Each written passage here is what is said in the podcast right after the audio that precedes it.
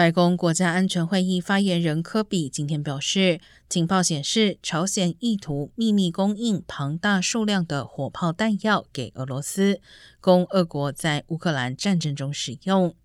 美国认为，朝鲜想以运送到中东或北非地区作为掩护，仍在密切监控，以判定俄国是否确实收到这些弹药。科比并未就弹药数量做出明确估计，但他表示，由于西方致力提供乌克兰军方补给，朝鲜运送的这些弹药不会改变乌克兰战争的走向。